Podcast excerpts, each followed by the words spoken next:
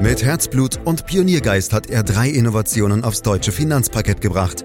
Dabei treibt ihn stets eine Frage. Wie können wir die Menschen in Deutschland zu besseren Anlegern machen? Karl Matthäus Schmidt, Vorstandsvorsitzender der Querin Privatbank und Gründer der digitalen Geldanlage Querion. Freuen Sie sich auf Klug anlegen, den Podcast zur Geldanlage. Es gibt eine wirklich interessante Schnittmenge zwischen den Beatles, Google, Streichhölzern, Apple und Mikrowellen. Kann man kaum glauben, ist aber so. Das klingt ähm, in der Tat nach einer lustigen Mischung, aber sie alle haben doch eines gemeinsam. Ihr Dasein basiert auf reinem Zufall. Die Beatles beispielsweise entstanden, weil John Lennon 1957 auf einem Gartenfest in Liverpool auftrat und ein gemeinsamer Bekannter ihm Paul McCartney vorstellte. Auch in Forschung und Wissenschaft spielen Zufälle immer wieder eine wirklich große Rolle. Ohne sie wären beispielsweise Penicillin oder auch die Röntgenstrahlen wohl nie oder zumindest deutlich später entdeckt worden. Tja, und seit dem Jahr 2020 müssen wir nun mit Corona leben und das Virus raubt uns den Raum eben für diese Zufälle. Das sagt Karl Matthäus Schmidt, Vorstandsvorsitzender der Quirin Privatbank AG und Gründer der digitalen Geldanlage Quirion, mit dem wir heute ein wenig philosophieren wollen. Hallo Karl. Hallo Andreas. Hast du dir denn fürs Philosophieren einen Rotwein ähm, hingestellt? Weil nur so macht's doch Spaß, Karl, oder? Nein, aber ich weiß, wo einer steht und den werde ich mir mit Sicherheit heute Abend äh, aufmachen. Das heißt, ich muss jetzt alleine trinken, während wir philosophieren? ich denke schon. Ich habe hier leider nur Wasser.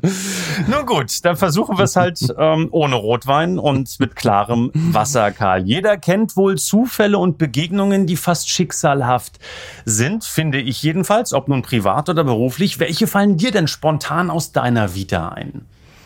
Ja, für mich war natürlich im letzten Jahrzehnt äh, die Arbeit in der Querin Privatbank sehr prägend und äh, deswegen mag ich dir eine Geschichte erzählen aus der Zeit zwischen Consors und äh, Querin. Und saß ich in einem kleinen Büro auf dem Triumph Adler Gelände in Nürnberg und habe gebrütet über eine neue Bankidee. Ich wurde ja äh, von vielen Menschen immer gefragt, wie soll ich mein Geld anlegen? Welcher Bank kann ich vertrauen? Und äh, da hatte ich nie eigentlich eine gute Antwort. Und daraus ist ja, wenn du so willst, das Querin-Bank-Konzept entstanden. So, und ich hatte also dieses Konzept und habe meinen Freund äh, und Geschäftspartner Franz Bauer damals getroffen. Dem habe ich die Idee erzählt. Und der hat sich das angehört und dann hat er mich erstmal in der Luft zerrissen, weil er gesagt hat, das bist du nicht, das ist nicht klar genug. Ja, und durch diese zufällige Begegnung, das war ja gar nicht so geplant, dass ich das alles mit ihm so diskutiere, habe ich dann auch nochmal das Konzept geschärft und habe sozusagen das, was ich am Anfang nicht so klar hatte, das war irgendwo unabhängig, aber es war auch ein bisschen Provision dann richtig geschärft. Und so ging das dann auch weiter. Dann traf ich äh, Holger Timm, ein Geschäftsfreund aus den Konsorstagen und Johannes Eismann, den Mitbegründer der Querin Privatbank. Ja, und die hatten eine Bank und ich hatte das Konzept und keine Bank mehr. Und das hat sich dann gut äh, getroffen. Und daran siehst du schon, wenn diese Begegnungen alle nicht gewesen wären, dann würde es in dieser Konsequenz und wahrscheinlich gar nicht äh, die Quirin Privatbank geben. Also äh, Zufälle, zufällige Treffen, Begegnungen, das ist schon Raum für Inspiration und es hat mich am Ende zu dem Quirin Privatbank Konzept der unabhängigen Beratung gebracht gebracht. Du hast den Gedanken auch vertieft, Karl, wie ich weiß, und ich habe mich auch natürlich eingelesen äh, für dieses Thema, weil du einen Aufsatz geschrieben hast mit dem Titel Die Schönheit des Zufalls. Was war da los mit dir? Eigentlich kennen wir dich als nüchternen Zahlenmann, ja, Risikomanagement, Portfoliokonstruktion, was du uns nicht alles hier schon erzählt hast. Und jetzt kommst du uns mit der Schönheit des Zufalls. Na, da staunst du, gell? Ja, ein bisschen schon.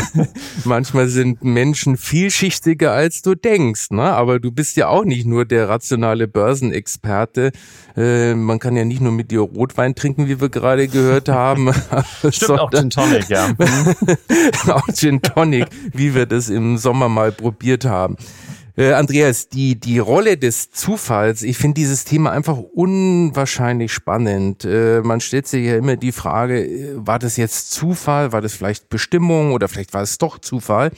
Und dieser Zufall spielt in der Evolutionstheorie eine wirklich große Rolle.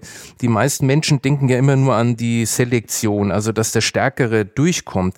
Aber die Mutation, also das heißt die zufällige Veränderung, die ist mindestens genauso wichtig und das vergessen viele. Denn die Mutation verhindert ja, dass am Ende wir Menschen in einer Sackgasse landen. Und das kennen wir natürlich auch von Krankheiten.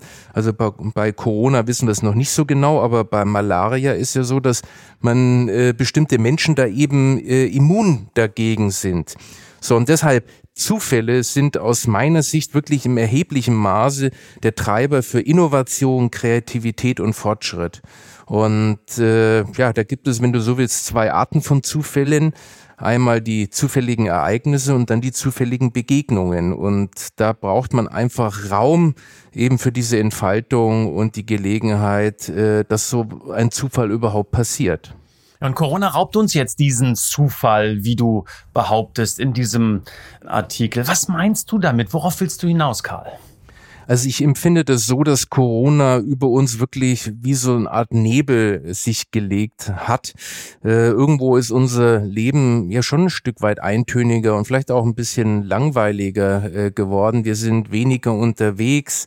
Wir sind äh, mehr zu Hause, wir machen weniger Dienstreisen, weniger Urlaubsreisen, wir haben äh, weniger persönliche Besprechungen. Ähm, es gibt kaum noch zufällig bereichernde Begegnungen, die quasi so ganz links des Wegesrandes sind. Die Gespräche an der Kaffeemaschine, der Smalltalk auf dem Bürokorridor oder äh, man quatscht ja auch mal mit einem Taxifahrer oder unterhält sich mit dem Sitznachbarn im Flugzeug. Oder man führt Gespräche mit Kunden und mit Interessenten und bekommt wieder ganz neue Ideen. Und dieser äh, Spielraum für den Zufall, der ist eben durch Corona immer enger geworden. Ja, ich mochte die Gespräche an der Kaffeemaschine, ganz ehrlich gesagt, Karl, mochte ich eigentlich gar nicht. Oder Montagmorgens, wenn sich meine Kollegen ständig über die Ergebnisse des Fußball-Bundesliga-Wochenendes unterhalten haben. Hey, ich bin doch morgens da, um zu arbeiten und nicht an der Kaffeemaschine zu stehen. Na, das sehe ich anders. Also Fußballergebnisse muss man schon diskutieren, Andreas.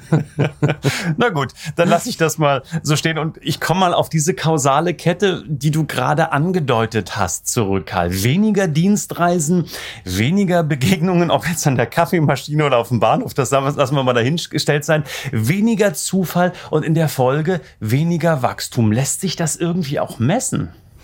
Das ist natürlich extrem schwer, weil keiner ermessen kann, auf welche Ideen die Weltgemeinschaft durch diese wegfallende Zufallskommunikation nicht kommt. Aber es gibt tatsächlich äh, Schätzungen. So hat ein Forscherteam um den Harvard-Ökonomen Ricardo Hausmann ermittelt, dass wir ungefähr so 17 Prozent der weltweiten Wirtschaftsleistung äh, verloren geht durch Corona, äh, insbesondere wenn dauerhaft die Dienstreisen wegfielen. Und das eben nicht nur, weil Airlines und Hotels keine Umsätze mehr machen, denn der Wissenstransfer, und ich glaube, das ist ein ganz wichtiger Punkt, der erfolgt nämlich in erster Linie persönlich, sprich bei persönlichen Begegnungen. Und wenn das wegfällt, geht eben viel Wissen, Innovation und Produktivität verloren. Wow, 17 Prozent der weltweiten Wirtschaftsleistung könnten verloren gehen. Das ist mal wirklich eine Hammerzahl. Äh, Karl, aber was ist jetzt mit der nicht messbaren Komponente bei der Gesamtbetrachtung? Was, was geht uns neben der Wirtschaftskraft verloren? Ja, also wenn du mich äh, fragst, äh, natürlich die Nähe. Also man muss ja wegen Corona ständig äh, aufpassen und äh, an Corona denken, wenn man irgendwelche liebgewonnene Menschen äh, trifft. Man hält eben Distanz, man sieht manchmal nur die Augen und dieses ausgelassene Miteinander, das äh, fehlt mir wirklich äh, persönlich sehr, denn der Mensch ist am Ende ein soziales Wesen und das hat, glaube ich, die Krise jetzt wirklich nochmal deutlich gemacht. Und es gibt ja diesen komischen Spruch, Distanz ist die neue Nähe und das klingt für mich wirklich schon sehr seltsam. Welche potenziellen Räume für Zufälle vermisst du denn in dieser ja fast surrealen Corona-Welt am meisten? Na, ich bin ein Mensch, der persönliche Gespräche braucht äh, mit anderen Menschen, um kreativ zu werden. Und damit meine ich nicht nur äh, persönliche Gespräche mit Menschen, die in meinem direkten Umfeld sind, sondern gerade Gespräche mit Menschen, die ich vielleicht noch gar nicht so gut äh, kenne. Und da bekomme ich eben die Inspiration, manchmal ganz zufällig nebenbei oder mir werden Dinge klarer und ich weiß auf einmal, wie ich irgendein Problem äh, löse oder wie ich vielleicht äh, eine neue tolle Dienstleistung kreieren kann. So, und bei mir persönlich entsteht das eben nicht im stillen Kämmerchen. Äh, da äh, bin ich gar nicht so kreativ, sondern das entsteht wirklich durch Impulse von außen und diese kreativen Ideen, diese Perspektivwechsel, dieser Input von außen, den brauche ich und den vermisse ich wirklich, Andreas.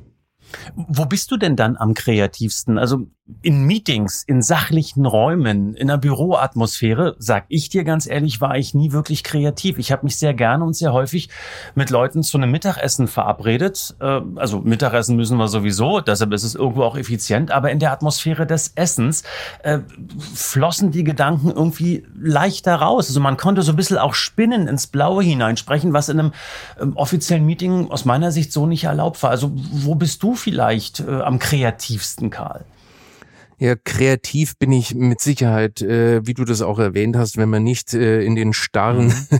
äh, Räumen ist. Aber so Geistesblitze, so Erkenntnisse, die entstehen auch wirklich in jedem Büroraum ähm, durch die Diskussion mit äh, zum Beispiel externen Dritten. Also es ist beides, aber ich sag mal, mhm. wenn man kreativ ist, dann muss man raus aus äh, dem klassischen Büro, man muss in ein anderes Umfeld. Aber wie gesagt, äh, Geistesblitze äh, und Erkenntnisgewinne, die, die kann ich auch im Büro bekommen. Mhm. Und das alles fehlt dir und das hast du sehr eindrücklich geschildert. Und ich kann mir irgendwie nicht vorstellen, Karl, dass du das tatenlos hinnimmst. Also was tust du, um dem Zufall wieder auf die Beine zu helfen? Naja, im Büro versuche ich natürlich, das im Rahmen des Möglichen äh, auszuleben was ich gemacht habe oder was wir auch in der Bank gemacht haben, dass wir wirklich neue Formate entwickelt haben. Wir haben Quirin Live, da können Kunden nachfragen oder alle 14 Tage schicke ich an meine Kunden eine E-Mail, wo die auch direkt darauf antworten können.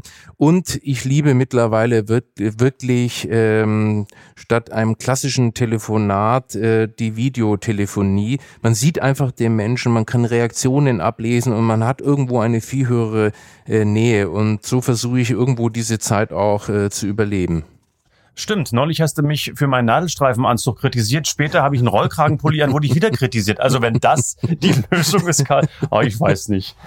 Ja, es macht Spaß, dich zu sehen. Ja. Karl, wenn du nachhelfen solltest, und hier und da tust du das natürlich bestimmt, ist es dann überhaupt noch Zufall? Ja, für solche glücklichen Zufälle gibt es sogar ein Wort, äh, auch wenn das wirklich kompliziert auszusprechen ist. Ich werde es jetzt mal probieren, nämlich die Serendipität.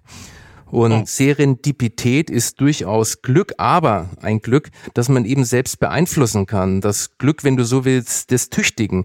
Man muss ihm Raum bieten, Raum, der eben in dieser Pandemie eng geworden ist und der jetzt eben auch eng bleiben äh, soll. Anders ausgedrückt, äh, man stolpert ja manchmal über Dinge, die man gar nicht gesucht hat. Und man muss aber das irgendwo auch begünstigen, diesen positiven Zufall, indem man es zulässt. Und ich glaube, das ist ein ganz wichtiger Punkt. Man muss es eben zulassen. Und da gibt es auch ein herrliches Zitat von Louis Pasteur. Der Zufall begünstigt den vorbereiteten Geist. Schön, was? Ja, also ich denke gerade drüber nach, lass es kurz sacken, aber äh, Karl, Gibt es überhaupt Zufälle? Das ist für mich die entscheidende Frage. Ich habe immer wieder Gespräche im Bekanntenkreis und sage, was für ein schöner Zufall. Und dann äh, wird da mit dem Kopf geschüttelt und dann heißt es, ey Andreas, es gibt keinen Zufall. Das ist eine Art von Vorherbestimmung oder eben halt auch wieder eine Aneinanderreihung von äh, kausalen Ketten, die dann eben zu diesem Ergebnis führen. Oh weh, äh, Andreas, jetzt machst du aber wirklich ein großes philosophisches Fass auf. Wir dürfen das. Komm, wir haben Zeit ja, zu, zu hören, Karl. Ja, äh, auf deine Frage, äh, die ist ja eine ganz alte. Ist es alles eine Vorherbestimmung oder Zufall?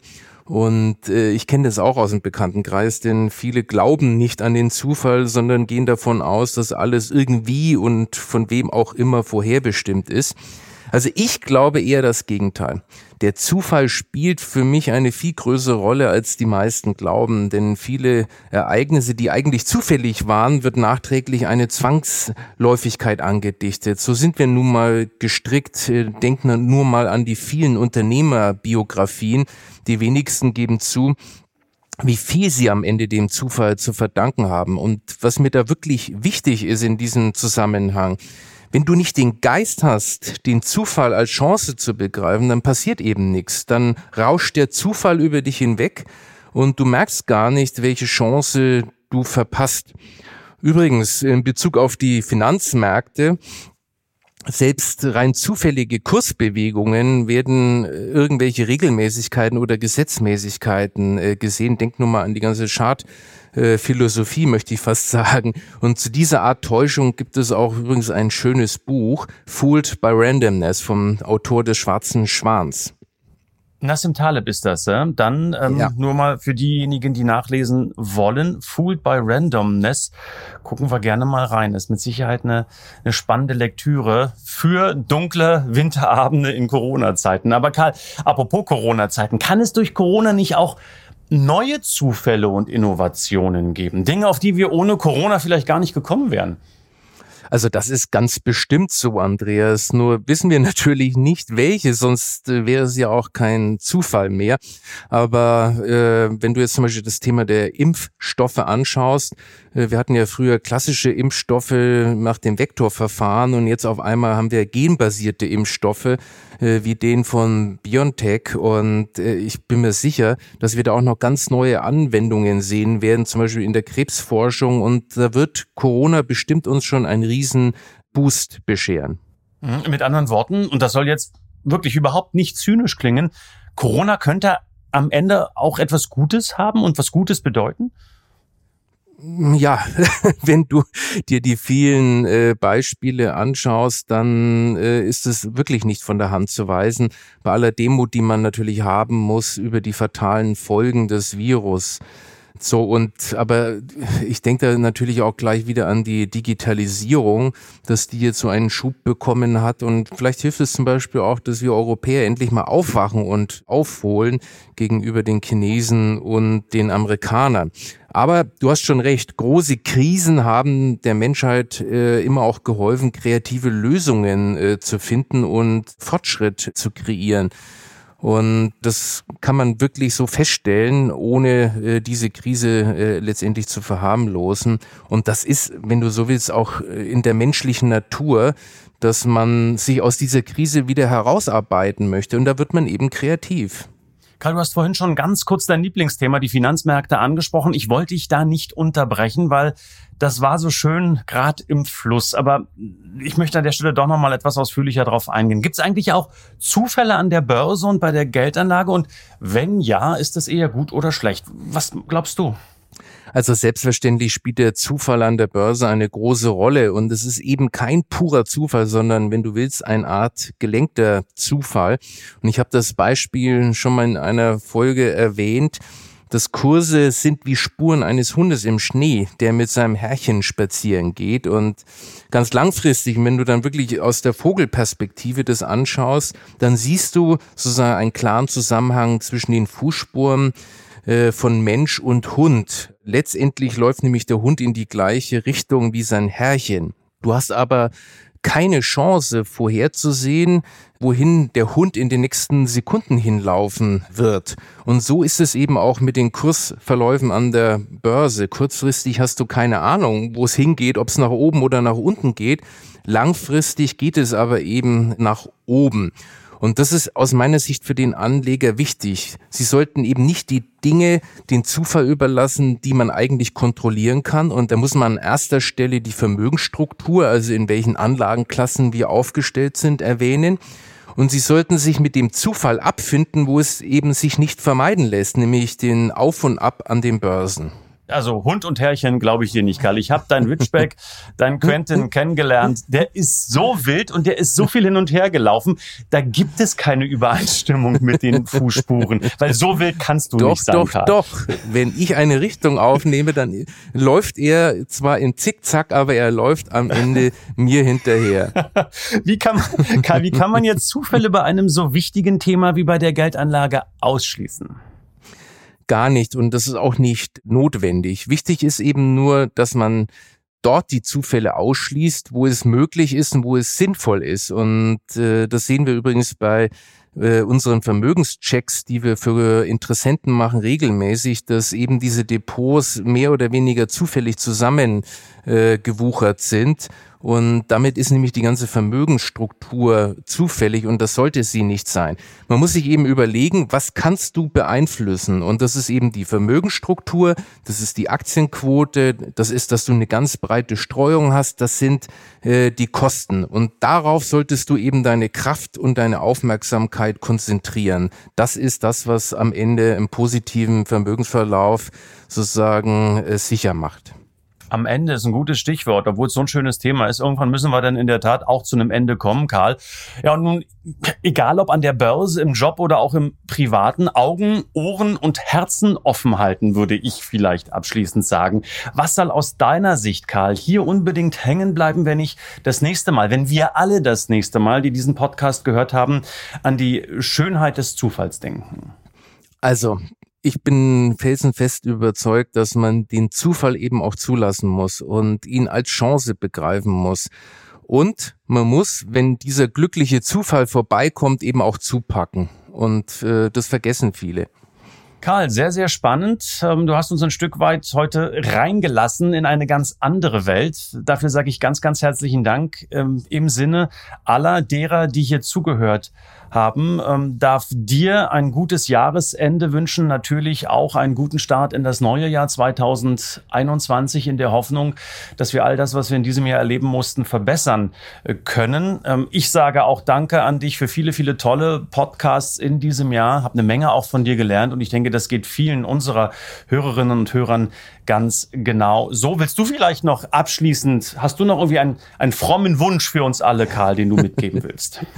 Nein, ich äh, bedanke mich erstmal bei dir auch für die vielen äh, spannenden Podcasts. Das hat mir großen Spaß gemacht. Ähm, ich glaube, das war sehr lebhaft. Also danke dir für deinen äh, Einsatz, dass wir so einen schönen Podcast hier haben. Und allen Hörern wünsche ich natürlich ein tolles 2021 und ja, viel Gesundheit und alles, was sie sich wünschen. Und ich denke drüber nach, ob wir uns zufällig kennengelernt haben, Karl, oder ob das Vorherbestimmung war. Ich sage danke, Karl Matthäus Schmidt, auch für diesen Podcast und ähm, wenn Ihnen das Spaß macht, Freude macht, hier zuzuhören, bleiben Sie uns gewogen, auch im neuen Jahr, auch im Jahr 2021. Ähm, und schauen Sie rein, weniger vielleicht zur Philosophie des Zufalls, aber zum Thema Geldanlage und Börse bei www.quirinprivatbank.de. Und dann sage ich auch hier wieder einmal, auch zum Jahresende, danke fürs Lauschen. Das war Klug anlegen der Podcast zur Geldanlage der Quirin Privatbank mit dem Vorstandsvorsitzenden Karl Matthäus Schmidt. Wir freuen uns über Ihre Rückmeldungen und Themenwünsche, die Sie uns gerne an podcast.querinprivatbank.de senden können. Die Quirin Privatbank steht für echte Unabhängigkeit, da sie auf Provisionen und hauseigene Produkte verzichtet. Das innovative Anlagekonzept Marktmeinung Wissen beruht auf bewährten Erkenntnissen der Finanzmarktforschung und investiert frei von Prognosen in den weltweiten Kapitalmarkt. Die Bank unterstützt interessierte Anleger bei der Altersvorsorge und dem langfristigen Vermögensaufbau. Mehr Informationen erhalten Sie unter querinprivatbank.de.